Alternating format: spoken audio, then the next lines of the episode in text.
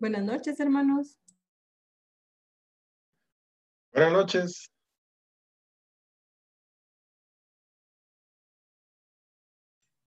Hermanos, buenas noches, bendiciones. Está algo frito, ¿verdad? Dan ganas de café. Está fuerte desde hace rato. Sí, hombre. Pero gloria a Dios por la lluvia. Sí, ya son las últimas. Cohen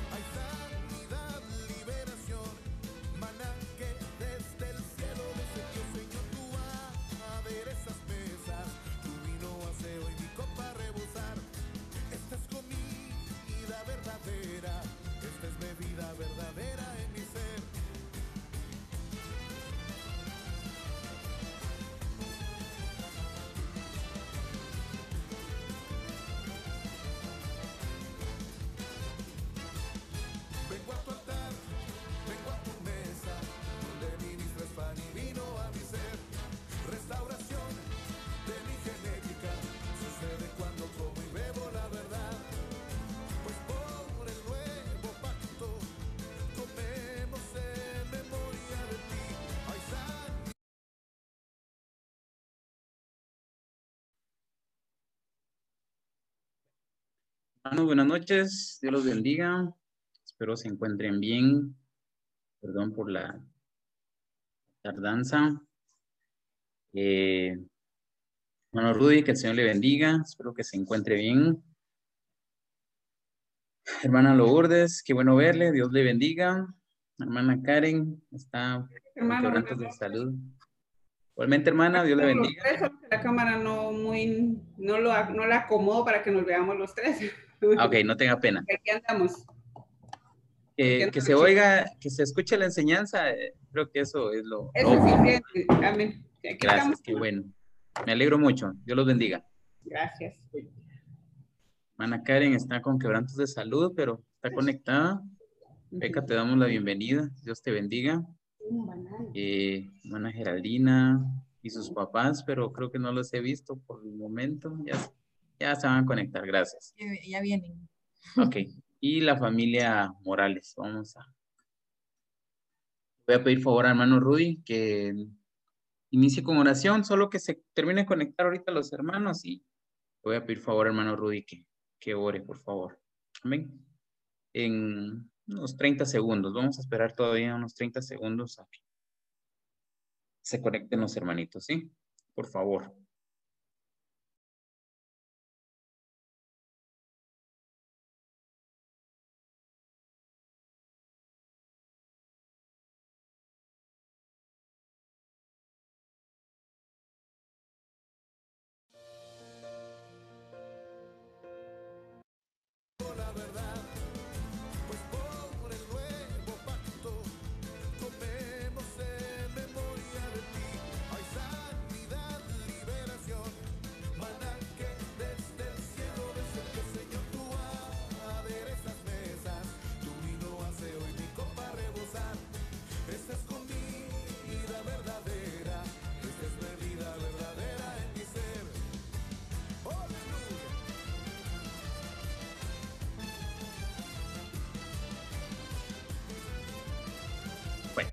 Vamos a iniciar, hermanos. Vamos a iniciar, creo que también por el agua está lloviendo y pues puede haber algún atraso, pero los hermanos que, que se puedan conectar ahí con tiempo, vamos a, alcanzar, que nos alcancen en el camino. Amén. Hermano Rudy, por favor. Dios le bendiga. Gracias, Josué. Muy buenas noches a todos. Padre, gracias. Es lo que podemos expresar y decirte gracias por un día más que nos has regalado. Por un día más que estamos terminando, Señor, con una lluvia fresca y con una tranquilidad en nuestros hogares. Te damos gracias también, Señor, porque nos permites poder eh, reunirnos de esta manera virtual, Señor, y poder escuchar de ti para poder conocerte más. Abre, Señor, nuestra mente, abre, Señor, nuestro corazón para que pueda entrar eh, ese mensaje, Señor, de lo que tú quieres que hoy aprendamos de ti. Ponemos en tus manos esta reunión y ponemos en tus manos a Josué, Señor, para, para que Él sea el vaso que tú uses con todo el deseo que está en su corazón de hacerlo bien para poder agradarte a ti a través de nosotros, Señor. En el nombre de tu Hijo Jesucristo te damos gracias y te rogamos por aquellos hermanos que por alguna razón no han logrado conectarse, que puedan hacerlo. Y aquellos que por alguna razón no puedan hacerlo. Que tu Señor les des consuelo, les des y los protejas. Gracias, Señor. Amén.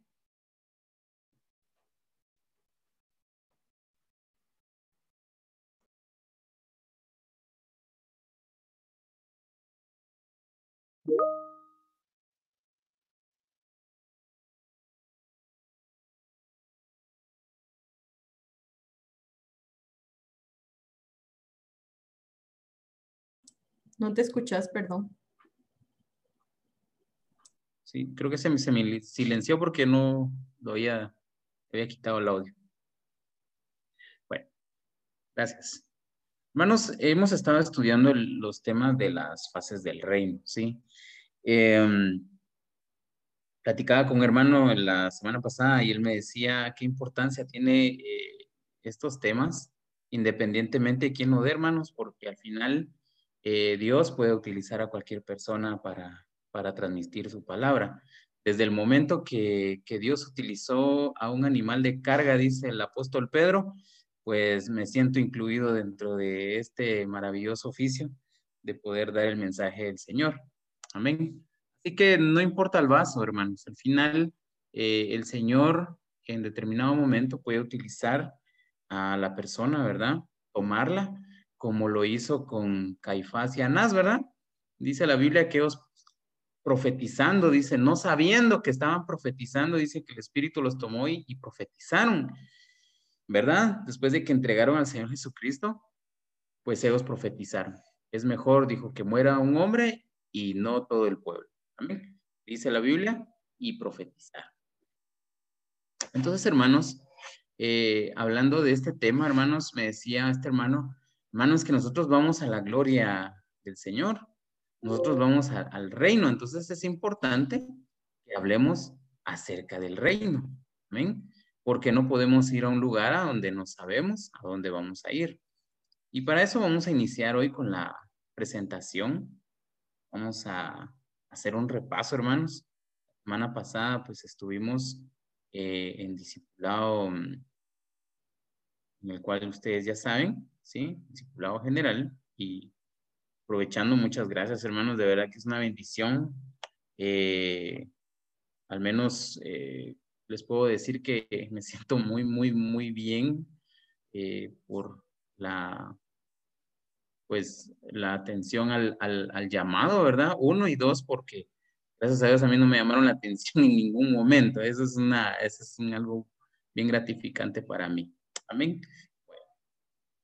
Entonces, hoy vamos a hablar acerca del, del punto del reinado en nuestros corazones. Es una de las fases del reino. Se recordarán que son siete fases. Y estamos en la fase número cinco el reino en nuestros corazones. Dentro de este tema eh, salieron otros tres temas más, que dentro del reinado en nuestros corazones había un, un cambio en el evangelio o un cambio en el mensaje. Ahora vamos a ver un cambio pacto. La otra semana, no sé, tal vez en dos semanas estaremos viendo el cambio de sacerdocio. Por el momento, vamos a ver el cambio. Amén. Vamos a crear la siguiente diapositiva.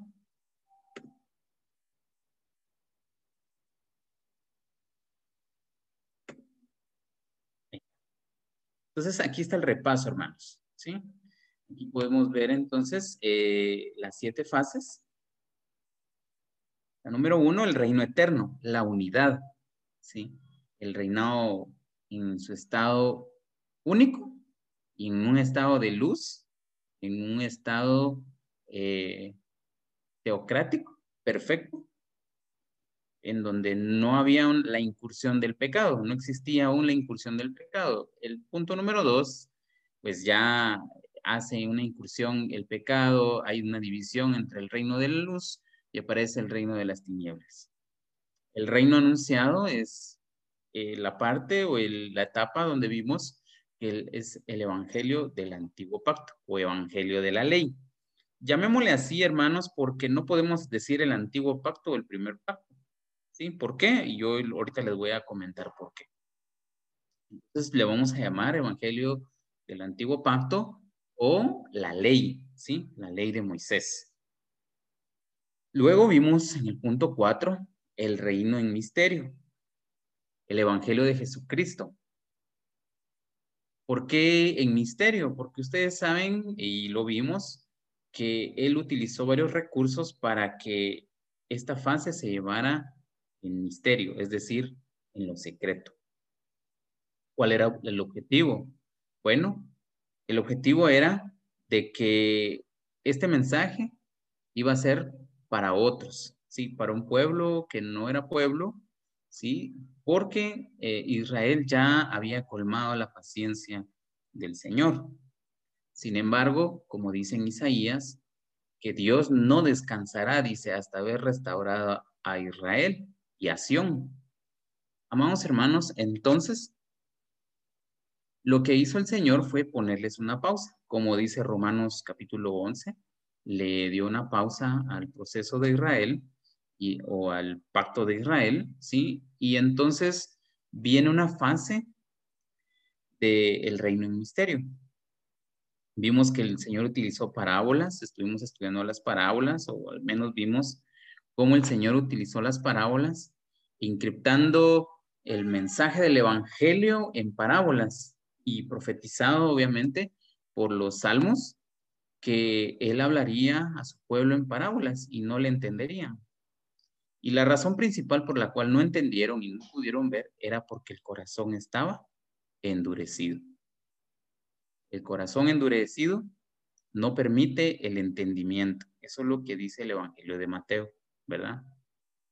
Ahora nosotros estamos en la etapa del reinado en los corazones, el evangelio del nuevo pacto, es decir, para la iglesia. Entonces, amados hermanos, dentro de este, esta fase, el reinado en los corazones, estamos nosotros. En la fase número 5. Uy, aquí está. La fase 5 el reinado en los corazones. Voy a leer aquí lo que el pastor mandó para, para que nosotros pudiéramos compartir. Y dice aquí, esta fase es sumamente gloriosa para nosotros que no somos descendientes de Israel, sino de toda lengua, de toda raza, de toda tribu y de toda nación. Porque es la fase del reino que nos incluye de manera puntual y precisa. Nos da la adopción, dice, y nos da la identidad de hijos de Dios por el espíritu de adopción. Para poder dimensionar correctamente esta fase es necesaria tener una noción clara sobre algunos puntos doctrinales. Eh, dice, hay un cambio en el Evangelio, un cambio en el pacto, que ese es el que, el que vamos a ver hoy puntualmente, ¿verdad? Hoy vamos a ver este, esta fase, ¿sí? Y un cambio en el sacerdocio tres puntos importantes a los cuales tenemos que prestar atención, amados hermanos, porque eh, podemos ser desfasados. Eh, yo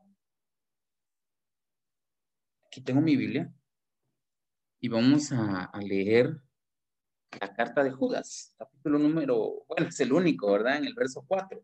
Por favor, Lucas 4. Perdón, eh, Judas 4, perdón, perdón, es que tengo muchos textos ahorita en la mente, hermanos. Dice la bendita palabra del Señor. Dice Judas 4. Algunos hombres se han infiltrado encubiertamente, los cuales desde mucho antes estaban marcados para esta condenación. Impíos convierten la gracia de nuestro Dios en libertinaje, dice, y niegan a nuestro único soberano y Señor Jesucristo. ¿Ven? Es decir, hay quienes, dice, quieren desviar el propósito de, las, de la gracia. Y me llama poderosamente la, la atención porque dice eh, que son hombres infiltrados, son ministros, son eh, personas que enseñan y dentro de esto ya hemos, eh, ya nos han doctrinado acerca de los falsos maestros, los falsos profetas, los falsos apóstoles, ¿sí? Los cuales están encargando de desviar el mensaje del evangelio. ¿Y cómo? Con puntos bien exactos, porque eh, nos pueden sacar de esta gracia, nos pueden sacar de este pacto al cual nosotros tenemos que aferrarnos, amados hermanos, porque es el mejor pacto. Estamos en el mejor pacto. Dentro de los, todos los pactos o de los pactos que obviamente podemos contar con la mano, con las dos manos, estamos en el mejor, ¿sí? En el, en el pacto de Jesucristo, el pacto de la gracia, ¿sí? porque dice la palabra de Dios que tiene mejores promesas, basados en un mejor sacerdocio, ¿sí? Basados en un mejor mediador, dice, y sobre, dice, sobre un juramento que es inamovible. Amén. Entonces, amados hermanos, tenemos que tener bien claro cuál es la función de este pacto, eh, cuál es el cambio que hubo en el, en el mensaje del Evangelio, porque ahora nosotros ya no, nos, ya no nos predican, por ejemplo, que nosotros tenemos que guardar el día de reposo, que tenemos que cumplir las fiestas solemnes del Señor, porque son del Señor, son siete. Eh, ciertamente en la carne no las tenemos que guardar, pero dándole el sentido correcto a las siete santas convocaciones, sí lo podemos hacer y de hecho ya cumplimos por lo menos tres, ¿verdad? La primera, eh, que es Pascua o Pesaj, que es la palabra más correcta. Pesaj eh, era la Pascua. Eh, Éxodo capítulo número 12. Había que guardar un corderito desde el día 10 de Nisan hasta el día 14 para sacrificarlo. Sin embargo, la palabra de Dios dice que el cordero ya fue sacrificado. Cristo nuestra Pascua, dice. Amén. De tal manera que cuando nosotros recibimos al Señor, el Señor pasó por alto todos nuestros pecados. Entonces nosotros ya celebramos la Pascua. Amén. Bueno, ahora ya viene eh, Ácimos. Y Ácimos representa, amados hermanos, amados hermanos, los panes sin la, levadura. Y eso eh, tipifica nuestra nueva naturaleza, ¿sí? Que nosotros tenemos que vivir en santidad. La tercera santa convocación son primicias. Aquí yo creo que la mayoría, y si no es que todos, ya nos bautizamos. Entonces ya pasamos por primicias, porque dice la palabra de Dios que Cristo es la primicia de la resurrección. Y la Biblia dice que cuando nosotros bajamos a las aguas del bautismo, morimos a la vieja naturaleza y sale una nueva criatura. Es decir, nosotros ya, ya somos parte de esas primicias. Oigan bien, de la santa convocación, porque aparte es los grupos selectos, ¿sí? O los grupos de las resurrecciones. Es totalmente distinto. Y algunos, pues ya pasamos el Pentecostés, ¿verdad? Es el bautismo en Espíritu Santo. ¿Amén? Entonces, por lo menos ya participamos de cuatro o tres, ¿verdad? Y hay que anhelar la cuarta. Amén. Y las otras, pues ya saben que son trompetas, el día de la expresión y tabernáculos, siete santas convocaciones, que eso fue para Israel, pero que la palabra de Dios dice en Hebreos capítulo 10 que eso solo era una sombra de los bienes futuros, es decir, de lo que para nosotros, de lo que para ellos era futuros, para nosotros hoy es presente y que tenemos que darle la correcta interpretación, ¿sí? Para no salirnos del pacto de la gracia. ¿Estamos en la gracia? Sí. ¿Y tenemos que cumplir eh, lo del Antiguo Testamento? Sí, en la forma correcta, ¿verdad? Porque el Señor vino a darle la interpretación correcta al Antiguo Pacto, ¿verdad? Por ejemplo, el Señor decía, eh, por ejemplo, la ley decía ojo por ojo y, y diente por diente.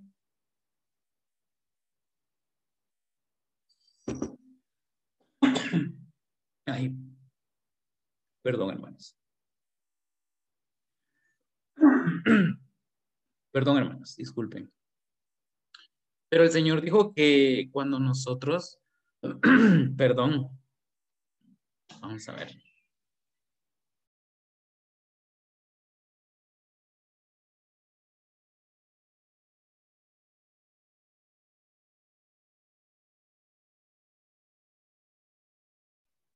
Perdón, hermanos. Entonces damos que el Señor le vino a la correcta interpretación a la ley.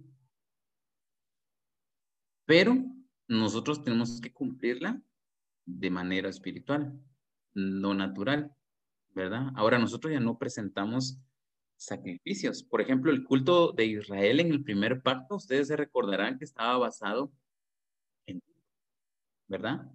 En ritos, en otras cosas que iban para la carne, ¿verdad? Celebraciones eh, y algunas que se volvieron hasta tradiciones. Pero nosotros estamos, estamos llamados a hacer eh, nuestro culto espiritual, culto basado en las reglas del nuevo pacto. Por ejemplo, ¿qué es un pacto? Yo estaba buscando qué era pacto y veía que pacto eh, tiene que ver con eh, una promesa entre dos partes, dos o más partes, y dice, y que tienen que cumplir los dos obligaciones. ¿Sí? Por eso, amados hermanos, eh, este pacto, que como les vuelvo a repetir, es el pacto, el mejor pacto en el que estamos, eh, nosotros también tenemos obligaciones. El hecho de estar en la gracia no quiere decir que nosotros no tengamos obligaciones, ¿verdad? Que tengamos que vivir nuestra vida de manera light, sino que es un compromiso que tenemos, ¿verdad? Como un matrimonio, ¿verdad? Se tiene que llegar a consumir. Obviamente hay una promesa, pero se tiene que cumplir por ambas partes. Entonces, hay un cambio en el pacto. Ya vimos que hay un cambio en el mensaje del Evangelio, sí, hay un cambio. Ya nosotros ya no tenemos que sacrificar corderitos, ya no tenemos que em, ir a Jerusalén, los varones, ¿verdad? Porque solo los varones podíamos presentarnos ante el en, el templo, delante del Señor, eh, y las mujeres estaban un poquito excluidas, ¿verdad? Ahora no. Ahora en el nuevo pacto son otras otros requerimientos, otras normas de parte de Dios, otros mandamientos eh, que pudiéramos decir que son nuevos, pero realmente es el sentido correcto del Antiguo Testamento. Ahora vamos a ver un cambio en el pacto. Dice, de este punto de doctrina, debemos siempre estar conscientes los cristianos, los hijos de Dios, de acuerdo con la gracia en el nuevo pacto. Nunca debemos olvidar a qué pacto pertenecemos y cuáles son sus reglas sus requisitos, su forma de culto y sus promesas. Eso si quieres, subrayalo, hermano, ¿sí? Porque el pacto tiene reglas, requisitos, una forma de culto y tiene promesas. ¿Ven? Eso, si quiere, subrayalo, hermano. Tengo un poquito de problemas aquí con esto. Permítanme. Ahí está. Gracias. Todo pacto, todo el pacto que, a cada quien le ha tocado, por ejemplo, Israel, dice la palabra del Señor que Israel tenía una forma de culto, pero que esa forma de culto dice que no los perfeccionó. Amén. Ahora, ¿cómo es nuestra forma de culto? Nuestra forma de culto es totalmente distinta a la de Israel. Amén. Vamos a ver aquí, dice, debido a que muchos cristianos son débiles en el conocimiento de este punto de la doctrina, fácilmente son engañados por los judíos mesiánicos para ir de regreso al antiguo pacto y corromper su forma de culto a Dios, creyendo que con eso son superiores espiritualmente. ¿Qué es lo que quiere decir esto, hermanos? Que si, por ejemplo, los judíos mesiánicos ahora dice que tenemos que celebrar eh, la Pascua. De hecho, ellos acaban de celebrar ahorita tabernáculos, ¿verdad? Conozco unos amigos que, que son judíos mesiánicos y acaban de celebrar ahorita eh, tabernáculos. Por siete días cerraron su negocio y pues, bueno, ellos hacen el ritual. Eso, eso ah, aparentemente lo, los hace ser más espirituales. Amén. Eh, comenzar a decir shalom, eh, el eterno te bendiga y todas esas cosas, amados hermanos, creo, creen ellos que eso los, los hacen ser superiormente espiritualmente o más cerca de Dios. Sin embargo, usted y yo sabemos que ese pacto está en pausa o está habilitado ese pacto. ¿Usted qué dice? ¿Está habilitado el pacto ahorita? ¿De la ley?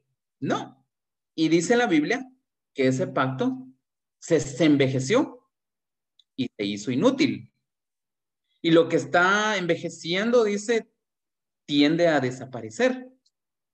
Es decir, la carta a los hebreos dice que ya estaba contemplado que ese pacto iba a desaparecer. Amén. Porque el Señor dice, ya tenía preparado otro pacto. Eso es lo que da a entender la palabra de Dios cuando lo leemos. Entonces, amados hermanos, tenemos un cambio de pacto. No podemos eh, tomarlo de Israel o en la forma de culto, no la podemos tomar para la iglesia. Porque ahora la iglesia ya no presenta, como les dije, ni cabras, ni ovejas, ni machos cabríos, ni becerros, ni palominos, ni cereales. ¿Ven? Sino que ahora nosotros presentamos, nos presentamos nosotros, dice, como una ofrenda agradable delante de Dios. Pero puede ser agradable y puede ser no tan agradable, ¿verdad? Dependiendo cómo nosotros nos comportemos, ¿verdad? Recordarán que en el primer, en el pacto de Israel o el pacto de la ley, habían requerimientos. En primer lugar, si usted y yo no éramos israelitas, ¿qué pintábamos nosotros, amados hermanos, en cuanto al pacto? Pero dice la palabra de Dios que como siempre hay astutos, ¿verdad? Algunos judíos como ya sabrán ustedes que el sacerdote y el sumo sacerdote ya eran puestos por, por, interés. Amén. Porque los que tenían que estar ministrando allá, de los que estaban ministrando, hermanos, ya eran de otras tribus. Amén. El rey también era, ya no era, ya no era israelita, era un asmoneo, ¿verdad? Pero, amados hermanos, eh, nos podemos dar cuenta que, que a ellos les fue quitado el lugar donde hacer el culto, el templo. Ahora, dígame usted, ¿dónde hace Israel su culto? ¿Dónde hacen? ¿Dónde lo hacen? Dijo el Señor, dijo el Señor que les fue quitada la casa. La casa no solo primer lugar, fíjense, pues, les fue quitada la presencia de Dios y luego la casa. Porque dijo, esta casa el día de hoy queda vacía, dijo el Señor. Y luego, 70 años después, o en el año, perdón, en el año 70 fue destruido el templo. Y entonces Israel, de brazos cruzados, ¿verdad? Como cuando nosotros estábamos antes, ¿verdad? Viendo cómo ellos sí le podían hacer culto a Dios y nosotros de brazos cruzados. Ahora nosotros tenemos la oportunidad de presentarle culto al Señor las veces que querramos entrar al lugar santísimo. Amén. Porque dice que solo una vez al año el sumo sacerdote podía entrar al lugar santísimo, queriendo el Espíritu Santo de Dios dar a entender que el, lugar, el camino al lugar santísimo aún no estaba abierto, y menos para ellos. Y adivinen quiénes estrenaron ese lugar santísimo para entrar las veces que quisiéramos. Usted y yo, hermano. Las veces que querramos. Amén. Las veces que usted quiera entrar al lugar santísimo, a la presencia de Dios, usted puede entrar. No hay requerimiento. Y si viene sucio, el Señor lo limpia. Obviamente tenemos que tener un orden en cuanto al proceso, ¿verdad? Pero usted y yo podemos entrar al lugar santísimo. Por eso hay cultos, ¿verdad, hermanos? El día martes tenemos doctrina, día miércoles hay oración, eh, jueves tienen las damas, eh, los viernes discipulado, los sábados hay varones, hay discípulos, hay jóvenes, los domingos hay mancebos en la mañana, hay, hay, lugar para los niños, luego viene el, el, devocional. O sea, nosotros tenemos, amados hermanos, la oportunidad. Que no querramos es otra cosa. ¿sí? Que nosotros no nos dispongamos, ya eso es otra situación. Pero hay, hay cómo, ¿sí? Y si no, usted, ahí están los horarios de, de, oración, hermanos, nosotros podemos meternos a la presencia de Dios, en, ya sea en la madrugada, ya sea en la noche, o cuando usted tenga un tiempo, hermanos. Pero hay, hay cómo, porque ahora estamos en un mejor pacto. Vamos a ir a la siguiente diapositiva. el inicio del nuevo pacto. Ya no voy a hablar tanto, porque tengo muchas cosas en la mente me, me bombardean ahorita muchas ideas, porque quisiera decirles más, pero hay que sujetarnos a lo que nos manda. El inicio del nuevo pacto. El cambio de pacto, dice, no lo hemos hecho nosotros, los cristianos, como sostienen equivocadamente los judíos mesiánicos, sino que lo hizo el mismo Cristo la noche que instauró la cena del Señor. ¿Saben? Primera de Corintios 11, 23. Le voy a pedir el favor a, a Geraldina. Primera de Corintios 11, 23 al 25. Por favor. Amén. Dice, porque yo recibí del Señor lo mismo que eh, los he enseñado, que el Señor Jesús, la noche en que fue entregado, tomó pan y después de dar gracias lo partió y dijo, esto es mi cuerpo que es para vosotros. Haced esto en memoria de mí. De la misma manera tomó también la copa después de haber cenado diciendo, esta copa es el nuevo pacto en mi sangre. Haced esto cuantas veces la bebáis en memoria de mí. Amén. Veamos aquí, amados hermanos, en el verso 24, eh, esta es eh, una porción que el apóstol Pablo eh, y llamativamente dice, lo mismo, dice, yo lo recibí. Leamos el 23 mejor, dice, porque yo recibí del Señor lo mismo que os he enseñado. Es decir, aunque Pablo, hermanos, en ese tiempo, eh, pues él era un, una autoridad, ¿sí? Él era una autoridad de los fariseos, sin embargo, y era joven, por cierto, era muy joven aún, dice, yo también recibí lo mismo que ellos recibieron en la cena del Señor esa, misma noche, yo lo mismo lo recibí. Amén. Porque también el apóstol Pablo fue capacitado de una manera, eh, vamos a decir, distinta, pero siempre llevando un orden. Y dice, porque yo recibí del Señor lo mismo que os he enseñado, que el Señor Jesús, la noche en que fue entregado, tomó pan.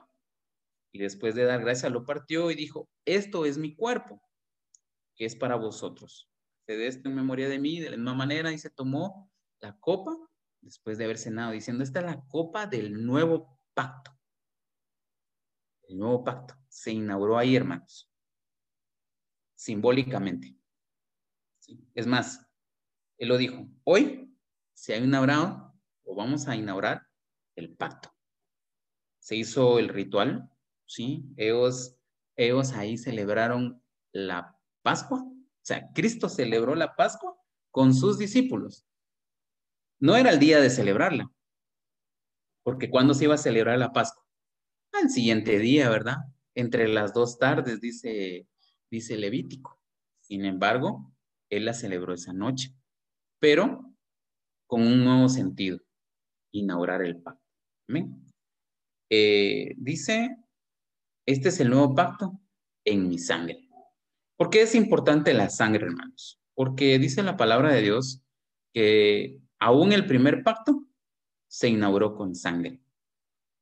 ¿Y cuál fue el primer pacto? El primer pacto bíblico que conocemos. ¿Cuál fue el primer pacto? ¿Alguien quiere desactivar su, su micrófono y me puede decir cuál cree que fue el primer pacto?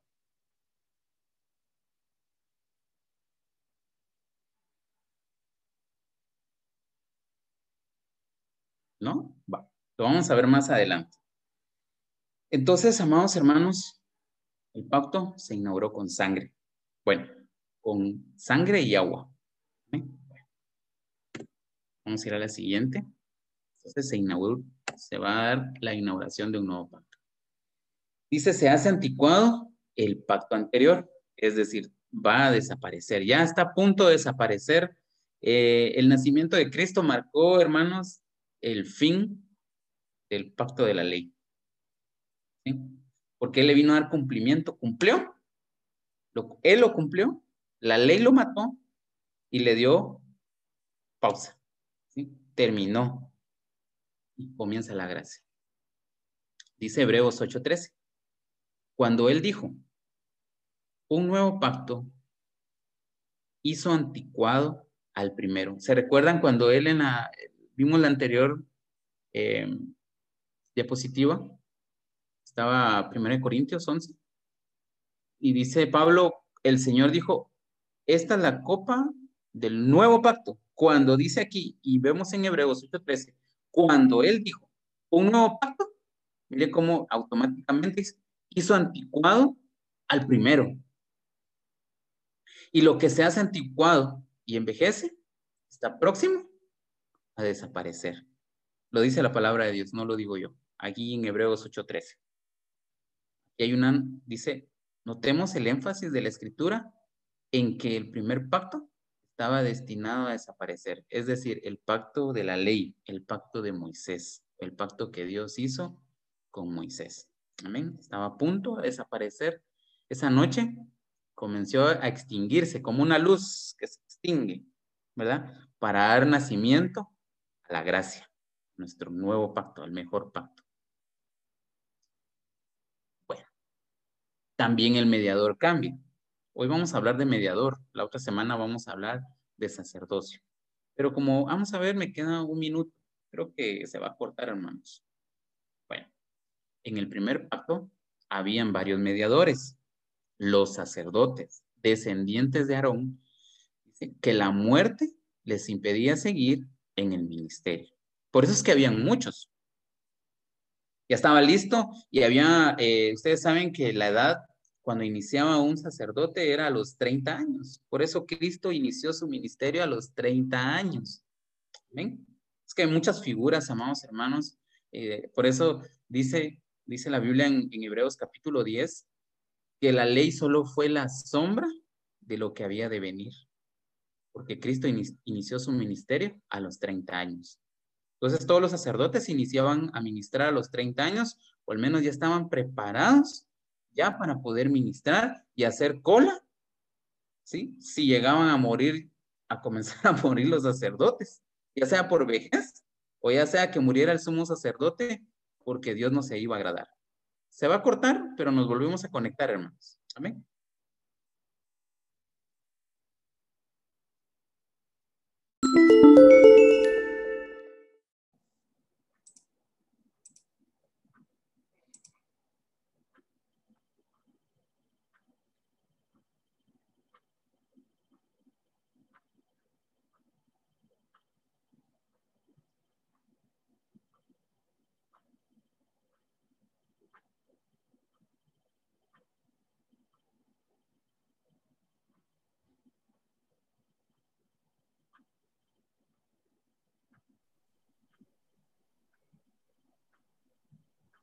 Gracias.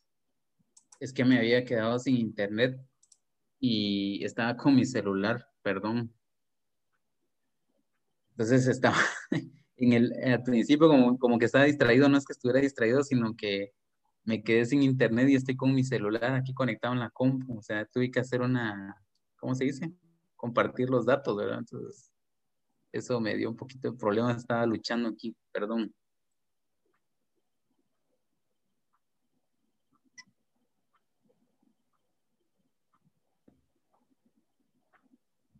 Bueno, vamos a seguir entonces.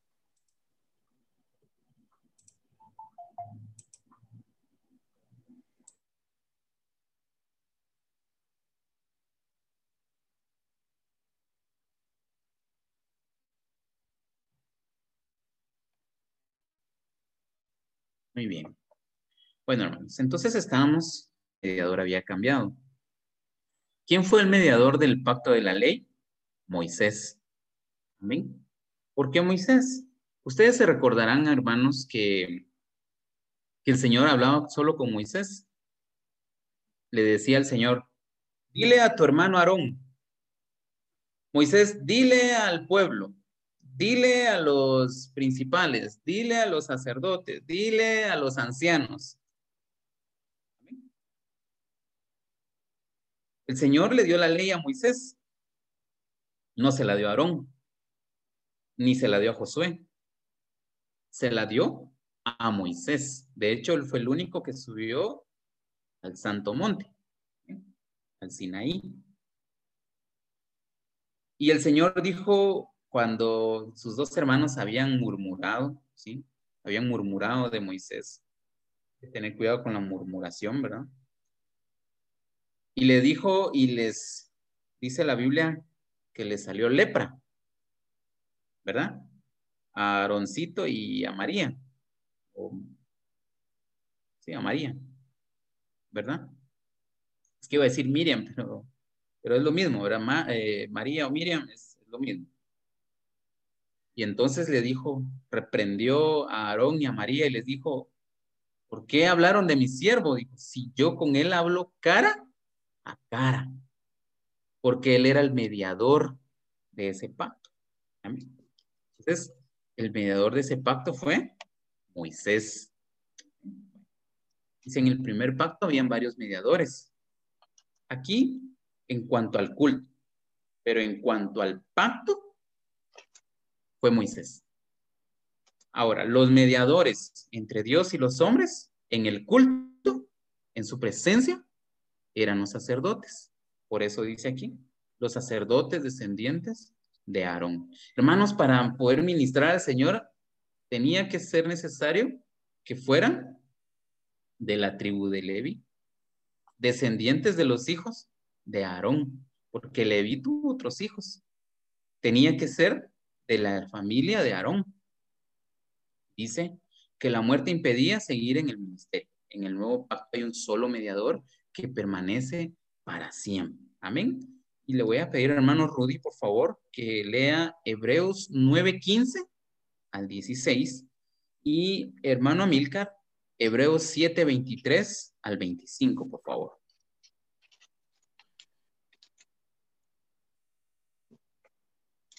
Y por eso Él es el mediador de un nuevo pacto, a fin de que habiendo tenido lugar una muerte para la redención de las transgresiones que se cometieron bajo el primer pacto, los que han sido llamados reciban la potestad de la herencia eterna. Porque donde hay un testamento necesario es que ocurra la muerte del testador. Entonces, hermanos, es necesario la muerte, ¿verdad? Como en todo, como en todo testamento, ¿verdad? Mientras está la persona, eh, los que están siendo herederos no pueden optar a lo que está en el testamento, sino que el testamento entra en función cuando ya ha muerto, ¿verdad? El testador. En este caso, Dios mismo, ¿verdad? Jesús de su vida murió entonces, amados hermanos, se da, da por efecto, da terminado el otro, el otro pacto e inicia el nuevo pacto. Hebreos 7:23, por favor. Amén. Los sacerdotes anteriores eran más numerosos porque la muerte les impedía continuar, pero él conserva su sacerdocio inmutable, puesto que permanece para siempre, por lo cual él también es poderoso para salvar para siempre a los que por medio de él se acercan a Dios, puesto que vive perpetuamente para interceder por ellos. Amén. Gloria a Dios. Entonces, por eso les decía que estamos en el mejor pacto, ¿verdad? Porque no solo las promesas son mejores, sino el mediador es mejor, ¿verdad? Porque vive para siempre. Y dice, me llama mucho la atención porque dice, porque Él también es poderoso. En cambio, los otros sacerdotes estaban a la disposición de lo que Dios indicara, ¿verdad? Porque si Dios quería, perdonaba, aceptaba en el día de la expiación, aceptaba todo el ritual. Y si no, ¿cuál era la señal? De que moría el sumo sacerdote en la presencia del Señor. Amados hermanos, ¿cuántos murieron en la presencia del Señor? ¿Verdad? Bueno. Pero dice, Él es poderoso para salvar para siempre a los que por medio de él se acercan a Dios. Amados hermanos, el día martes y el día miércoles, eh, el Señor envió palabra a su pueblo, envió palabra a la iglesia acerca de esperanza, acerca, hermanos, de la confianza que tenemos que tener en el Señor.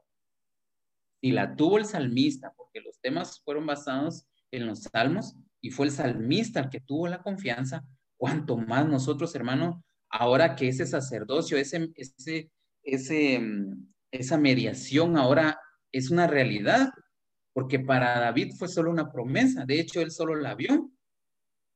Hebreos 11 dice que él de lejos vio la promesa, pero a nosotros ahora es una realidad, por eso hermanos, por lo cual dice, él también es poderoso para salvar y para siempre a los que por medio de él se acercan a Dios puesto que vive perpetuamente para interceder por ellos. Amados hermanos, por eso les decía, la oración es muy importante. El tiempo que nosotros, hermanos, hermanos, tenemos esa devoción personal es importante, hermano. Porque nosotros nos acercamos personalmente e íntimamente con el Señor. Y ahí es donde fortalecemos también la confianza, la fe y la esperanza. Amén. Pues por eso mismo, porque nosotros tenemos fe que existe alguien, porque es necesario, dice la palabra, que nosotros creamos que Dios existe. Amén. Y por eso nos acercamos y por eso nosotros confiadamente depositamos, en primer lugar, nuestro tiempo, nuestro corazón y nuestra esperanza en Él. Pero ahora nosotros sabemos que este pacto en el cual estamos, hermanos, sigo diciendo que es el mejor. Aquí, leamos 8, eh, Hebreos 8, 6, por favor. Hebreos 8, 6, lo vamos a leer.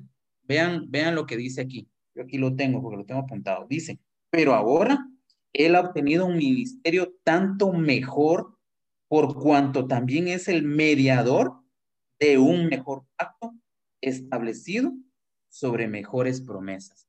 Amados hermanos, esto, lo que leímos en el verso 25, es una promesa. Que Él dice, es poderoso para salvarnos, para ayudarnos, para interceder. Dice, a los que por medio de Él se acercan a Dios. Usted y yo nos acercamos a Dios por Jesucristo, nuestro Cordero Pascual, el Cordero de Dios que quita el pecado de todos los que confían en Él. Entonces, con confianza podemos acercarnos a la presencia de Dios. Sin embargo, dice que el antiguo pacto, cuando se acercaban, no perfeccionaba sus conciencias y dice, y regresaban, dice, regresaban después de ir al templo con una, con culpa. A eso es a lo que la Biblia le llama obras muertas. Amén. Porque todavía quedan residuos cosas ahí. Pero dice, también dice que la sangre del Señor, dice, es perfecta para purificarnos. Si antes, dice, en el pacto de Moisés, dice, purificaban las cosas, dice, con la sangre de toros y machos cabríos, ahora dice, ¿cuánto más con la sangre de Cristo Jesús? Por eso a veces, hermanos, nos frustramos, nos molestamos hasta cierto punto. Eh, le echamos la culpa a los hermanos, a los ancianos, al pastor de lo que nos pase o de lo que nos pase a nuestros hijos. Amén. Si nosotros muchas veces no aprovechamos estos recursos, la mediación, hermanos, la mediación de Cristo, hermanos, sobrepasa todos los pactos. Por eso les decía, ¿cuál fue el primer pacto? Aquí dice, aún el primer pacto fue inaugurado con sangre. El primer pacto, hermanos, bíblico que, nosotros tenemos registrado se llevó a cabo allá en el capítulo número 3 del Génesis. Porque dice la Biblia, Señor dio con pieles de animales a Adán y a Eva. Amén. Y entonces ahí está en Génesis capítulo 3, verso 15, el prototipo del Evangelio. La restauración de la humanidad. Ahí está la promesa. Amén. Una promesa que hoy pues ya es una realidad para nosotros. Pero mm, el tema es muy largo, hermanos, no me quiero quedar aquí. Vamos a ir a la siguiente. Entonces hay un cambio en el mediador.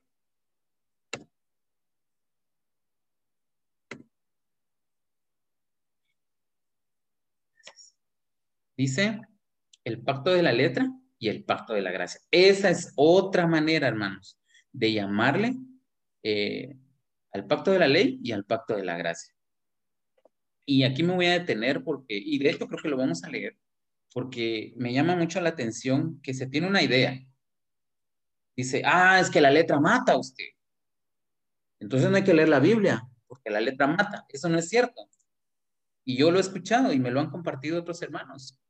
Me dicen, ah, es que no todo en la vida es la Biblia usted. ¿Verdad?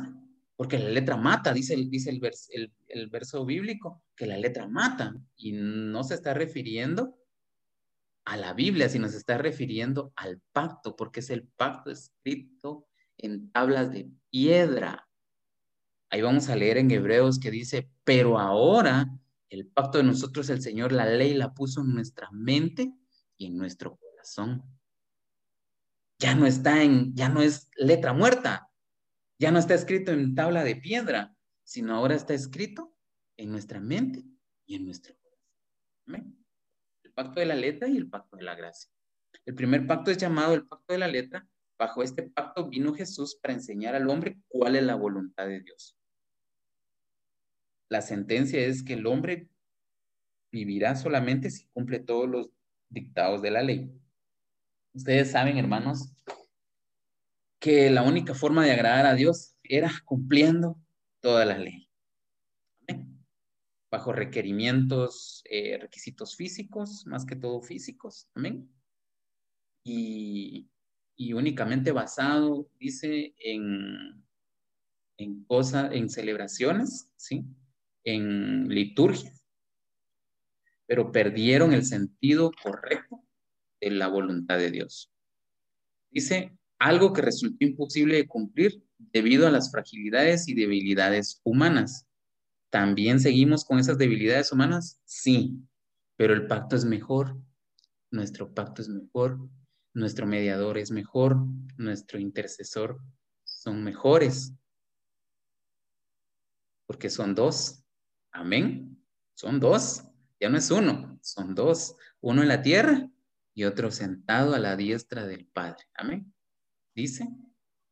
Eh, y habían fragilidades y debilidades humanas, pero ese pacto mata, ¿sí? Debido a que no puede perfeccionarnos. Por eso Jesús tuvo que morir. El segundo pacto es llamado el pacto del Espíritu. Ese fue el pacto que inauguró Jesús por medio de su sangre.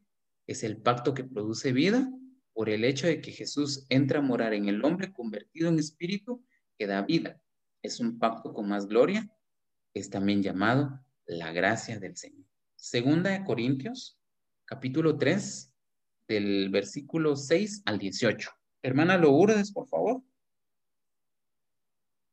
No sé si está todavía ahí, por ahí. Amén, hermano. Perdón, es que la tecnología todavía no. No tenga pena, hermano. Amén. El cual también nos hizo suficientes como ministros de un nuevo pacto, no de la letra, sino del espíritu, porque la letra mata, pero el espíritu da vida. Y si el ministerio de muerte, grabado con letras en piedras, fue con gloria, de tal manera que los hijos de Israel no podían fijar la vista en el rostro de Moisés por causa de la gloria de su rostro que se desvanecía. ¿Cómo no será aún con más gloria el ministerio del Espíritu? Porque si el ministerio de condenación tiene gloria, mucho más abunda en gloria el ministerio de justicia.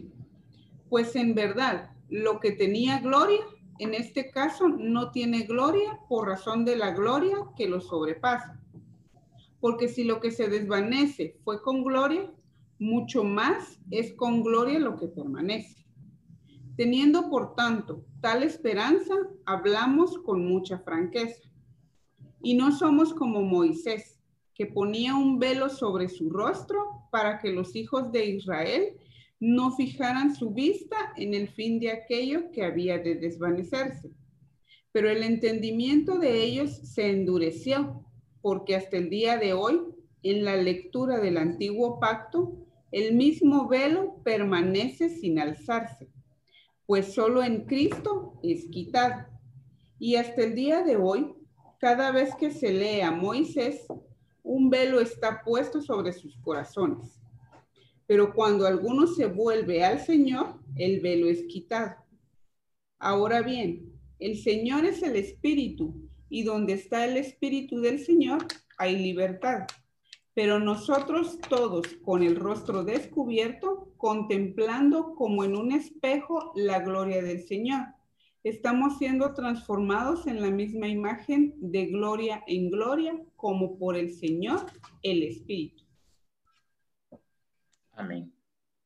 Amén. Un texto un poquito largo, ¿verdad? Pero al final eh, con mucha enseñanza, amados hermanos, que el apóstol Pablo eh, inicia explicando, ¿verdad? Que el antiguo pacto era el pacto de la, de la letra, ¿sí? Eh, mientras que ahora estamos en la gracia y es el pacto de ahora, miren, pues, ¿cómo es que eh, no es que cambien de nombre, sino son atribuciones de este pacto? Que este pacto dice que ahora es espíritu, ¿verdad? Y entonces comienza el apóstol y dice, bueno, aquel pacto ahorita no, tiene, no se le reconoce con tanta gloria porque hay uno que tiene mayor gloria, que es el pacto en el, que, en el cual nosotros estamos. Amén.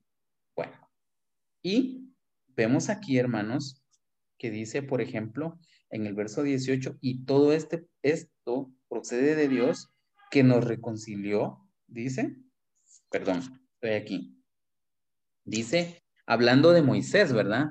Hablando de los ministros, Dice, ahora los ministros, dice, no usan velo. ¿Por qué? Porque nuestra perfección va siendo como la perfección de Cristo, no como la de Moisés. ¿Cómo fue la perfección de Cristo? ¿Cómo fue la perfección de Cristo? ¿Cómo se manifestó la perfección de Cristo? Que fue totalmente la de Moisés, ¿verdad? Con el padecimiento, hermanos. Por eso dice, dice el ministro, bueno, nosotros estamos siendo perfeccionados a la manera de Cristo. La iglesia también tiene que ser perfeccionada a la manera de Cristo, pues la, iglesia es el cuerpo místico Cristo. Por eso nosotros no nos debe de asustar, digo, hasta cierto punto, o, o como les dijera yo, como que a sorprender, ¿verdad? La, la, prueba, la tribulación, porque eso es parte de nuestro perfeccionamiento. Dice la Biblia en la carta a Santiago que este perfeccionamiento produce, esperanza y una esperanza dice que no desilusiona. Hablando los hermanos el día martes y miércoles acerca de la esperanza, ¿verdad? Pues quiero contarles que para la iglesia esa esperanza es a través del padecimiento, pero confiados y aferrados a que a, a las promesas que Dios ha hecho para la iglesia, que siempre estaría con nosotros estaría su Espíritu Santo con nosotros y que siempre, siempre su presencia iría con nosotros. Amén. que tenemos ahora un mejor sacerdocio, un mejor mediador. El, uy, el pacto de la letra y el pacto de la gracia. Vamos a leer Hebreos 9:15. Eh, es que no miro ahí quiénes están. Eh, hermano Martín, vi que estaba conectado por ahí, ¿verdad? Hermano Martín, Hebreos 9:15, por favor. Vi por ahí que estaba.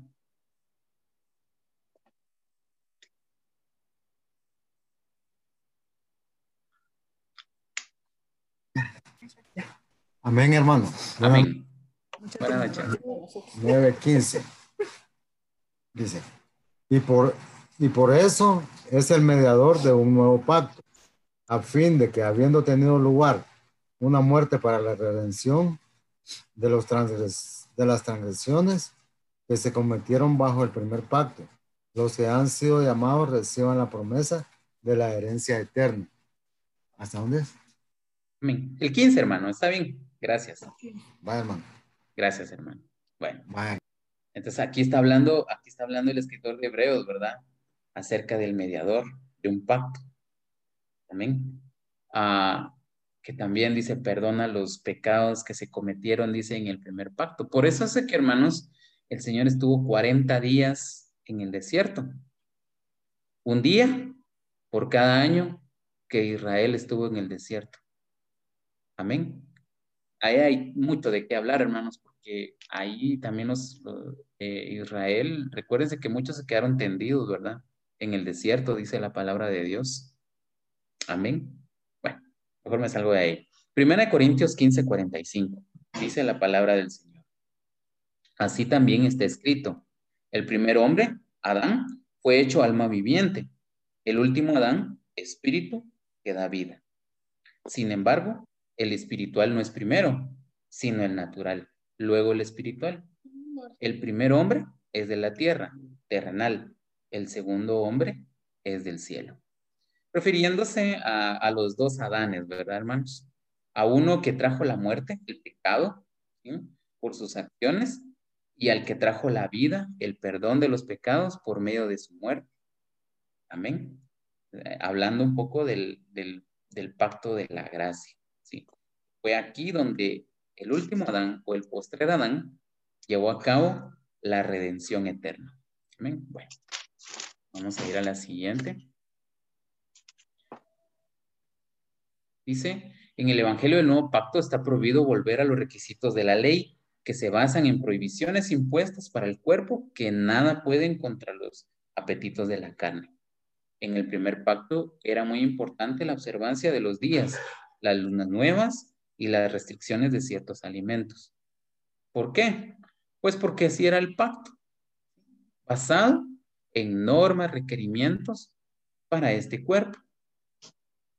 Dice aquí Colosenses 2, 16 al 23. Hermano Rudy, por favor. Y otra vez me va a ayudar. Ah, alguien de la familia Morales. Gálatas, está un poquito largo, pero me van a ayudar.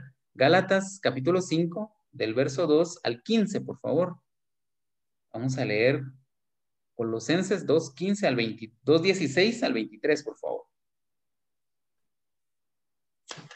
Por tanto, que nadie se constituye en vuestro juez con respecto a comida o bebida, o en cuanto a día de fiesta, luna nueva, día de reposo, cosas que solo son sombra de lo que ha de venir, pero el cuerpo pertenece a Cristo. Nadie os defraude de vuestro premio, deleitándose en la humillación de sí mismos y en la adoración de los ángeles, basándose en las visiones que ha visto, hinchado de causa por su mal carnal, su mente carnal, pero no haciéndose a la cabeza de lo cual todo el cuerpo, nutrido y unido por las coyunturas y ligamentos, crece con un crecimiento que es de Dios. Si habéis muerto con Cristo a los principios elementales del mundo, ¿por qué como si aún eh, vivierais en el mundo, os sometéis a preceptos tales como no manipules, no gustes, no toques, todos los cuales se refieren a cosas destinadas a parecer con el uso según los preceptos y enseñanzas de los hombres. Tales cosas tienen a la verdad la apariencia de sabiduría en una religión humana en la humillación de sí mismo y en el más severo del cuerpo, pero carecen de valor alguno contra los apetitos de la carne. Amén. Quiere decir, hermanos, que aún en este nuevo pacto eh, se pueda dar eh, que alguna doctrina nos lleve a tales, a tales prácticas, ¿verdad? Como que la hermana tiene que usar la falda hasta el ojo del pie, ¿verdad? Que no se tiene que maquillar, que no tiene que usar pantalón. Amados hermanos, como, como nuestro pastor nos, nos ha enseñado, ¿verdad? Que es mejor ¿sí? Es mejor que la persona vaya cambiando por dentro para que se manifieste por fuera. Porque hay muchas personas, hermanos, que pueden usar la falda muy larga. Y una vez hacía la referencia al pastor, ¿verdad? La falda muy larga, pero la lengua también de tres metros, ¿verdad? Entonces, amados hermanos, el cambio tiene que ser por dentro. Por eso se llama el pacto del espíritu. Porque miren, hermanos, el hecho de, decirle algo a alguien que cambie, que haga esto, que haga lo otro, hermanos, si ni Dios mismo nos obliga a cambiar, ese cambio tiene que ser por nuestra propia voluntad. Amén. Como el hecho de buscarle. Dice que nosotros tenemos que exhortar, pero no podemos obligar a nadie, ¿o sí? No. Nosotros exhortamos, amados hermanos, eh, hay culto los... Es más, el pastor lo hace con tiempo, ¿verdad? Terminando el culto el domingo, ya en la tarde, ya, ya envió la agenda de la siguiente semana. No hay excusa, hermanos. El problema está en nosotros, ¿verdad? Bueno, no es devocional, es enseñanza, ¿verdad? Entonces, dice que muchos, aún en la gracia, pueden enseñar acerca de no toque, no mire, no haga, ¿verdad? Cosas que solo, que no pueden combatir contra los deseos. Amén. Porque ¿quién le obliga a uno, por ejemplo, mirar mucho internet, por ejemplo, mucho Facebook o Netflix o qué sé yo? Eso, el pastor no anda controlando las cuentas de los hermanos, ¿verdad? Pero Dios sí. Dios que todo lo ve, sabe que en cuánto tiempo invertimos en las redes sociales, cuánto tiempo invertimos ahora que se está dando de moda esto de, de, Netflix, ¿verdad? De las series, de todo eso, ¿verdad? Que, que al final el mundo facilita todo ese, todo ese sistema para que nosotros perdamos nuestro tiempo, ¿verdad? Porque eso al final, yo dudo mucho que edifique, pues, ¿verdad? la verdad. Yo no puedo decir que sea malo, pero no sé si le edifica, hermano, o me edifique a mí, ¿verdad? La palabra del Señor es bien clara cuando dice, todo me es lícito, pero no todo me conviene. Todo me es lícito, pero no todo edifica. Amén. Bueno. Gálatas 5.2 al 15, por favor.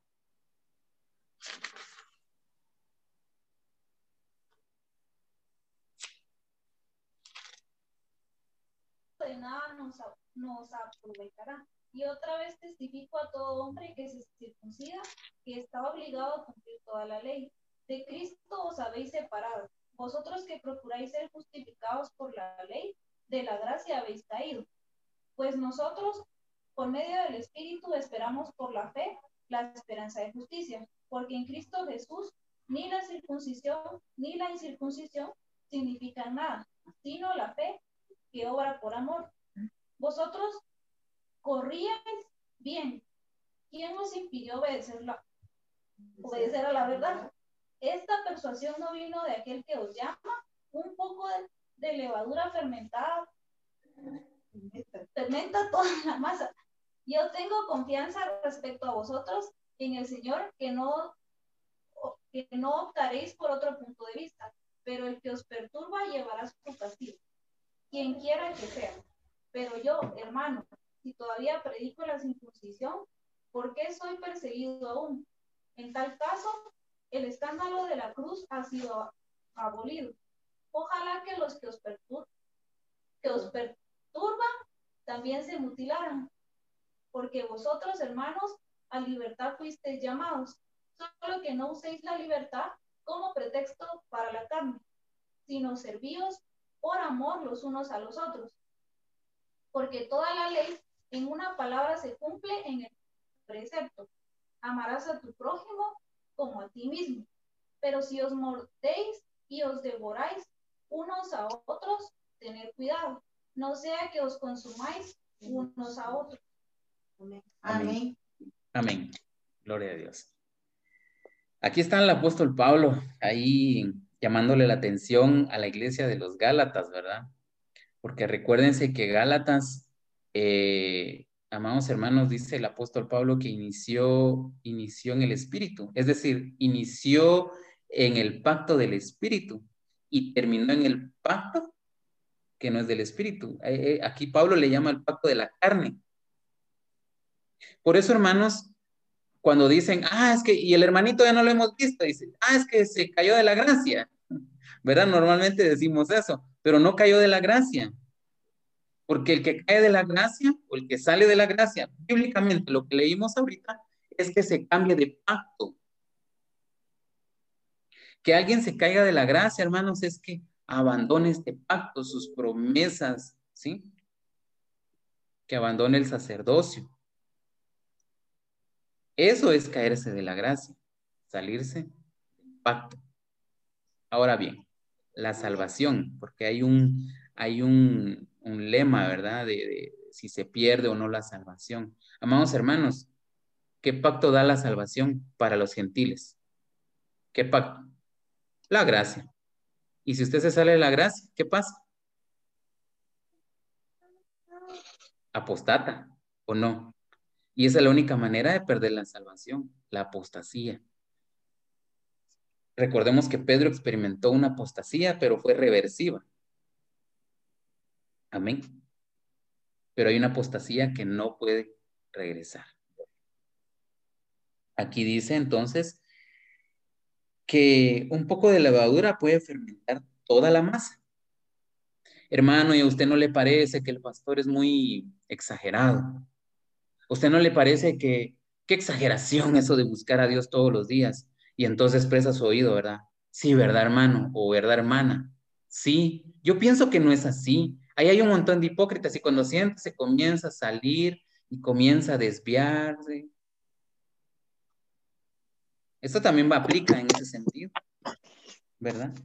Que puede salirse porque no está aprovechando en toda su totalidad del pacto de la gracia no está aprovechando de todos los recursos que Dios nos dejó para poder ser salvos.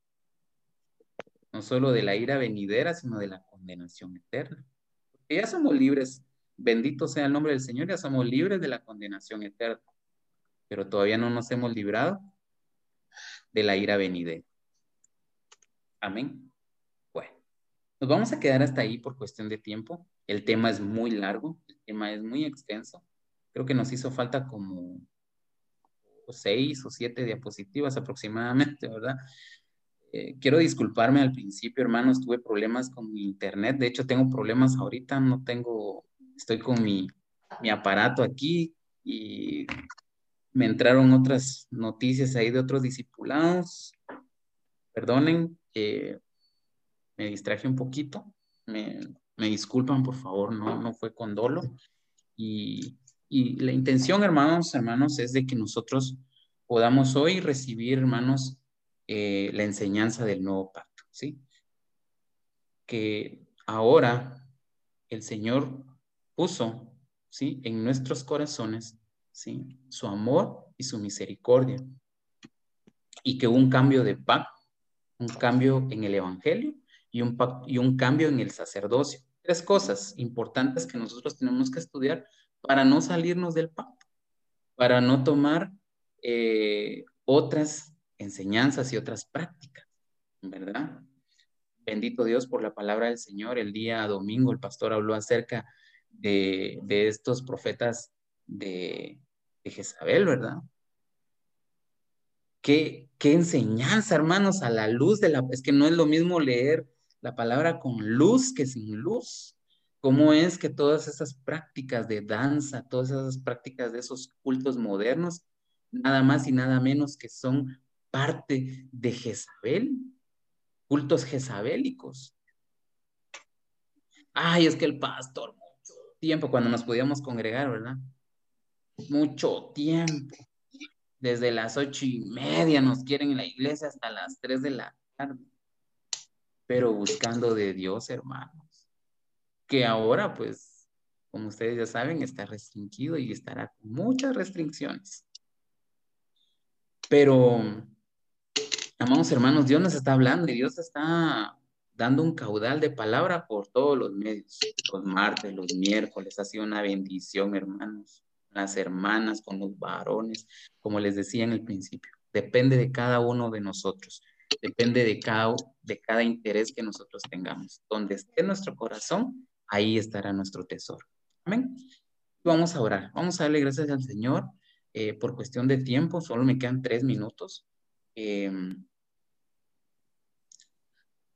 nos queda, ah, pero ya estoy fuera de tiempo. Bueno, bendito Padre, te damos gracias, Señor, por tu amor, por tu misericordia, Señor, por tu paciencia para con nuestras vidas, Señor.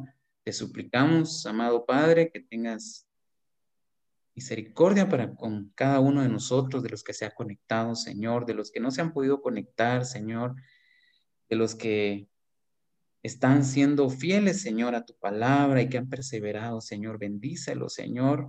Guárdalos en tus manos, Señor. Provee lo necesario para cada familia. Bendícelo, Señor, con toda bendición espiritual, mi Dios. Provee, Señor, lo necesario para sus hijos, Señor, para los hijos de sus hijos, mi amado Padre. En el nombre de Jesús te agradecemos por tu palabra, Señor, por enseñarnos, Señor, a aprovechar todos los recursos que nos dio este mejor pacto, que nos diste, Señor, que nos tomaste en cuenta aún no siendo, Señor, nada, lo peor del mundo, tú nos tomaste, Señor, y nos pusiste en lugares celestiales. Y en el nombre de Jesús, te agradecemos, Señor, tu amor, tu misericordia, tu amor infinito para con nuestras vidas, Señor. En el nombre de Jesús ponemos delante de ti toda petición, Señor, toda necesidad, toda enfermedad, Señor.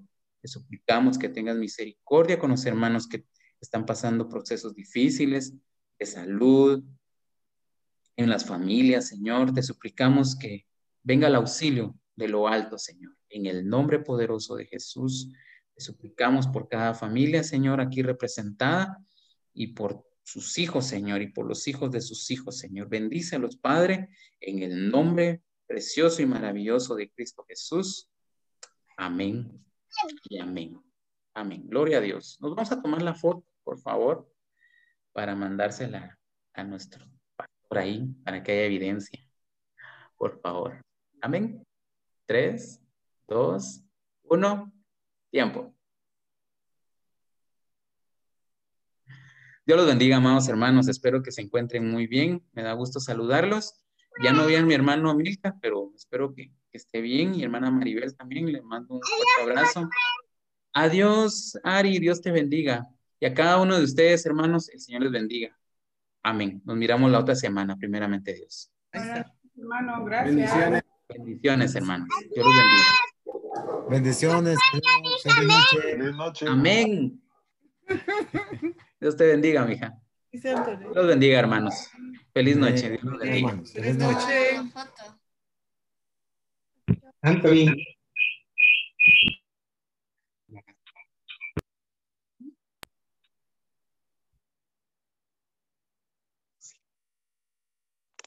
Qué bueno.